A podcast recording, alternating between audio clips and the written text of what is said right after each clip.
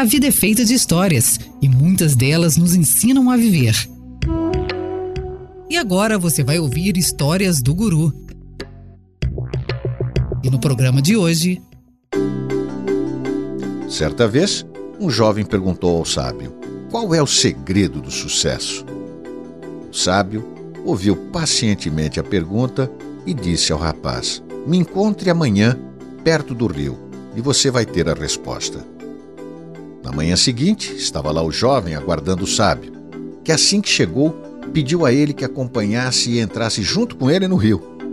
Foram caminhando até a água atingir o pescoço de ambos. Mas, para surpresa do jovem, o sábio empurrou a sua cabeça na água.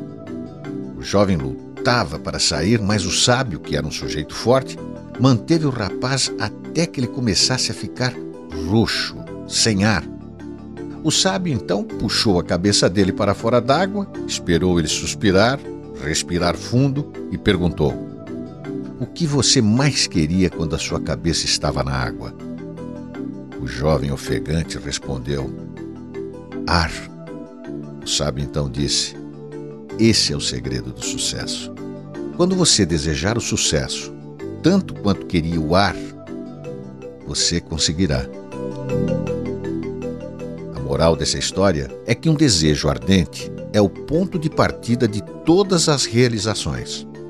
Assim como um pequeno fogo não pode fornecer muito calor, um desejo fraco não pode produzir grandes resultados.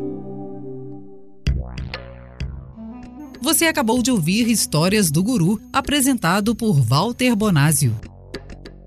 Todas as semanas, um novo podcast do Guru, disponível no site vocêbrasil.com.br ou ainda nas plataformas de agregadores de podcast.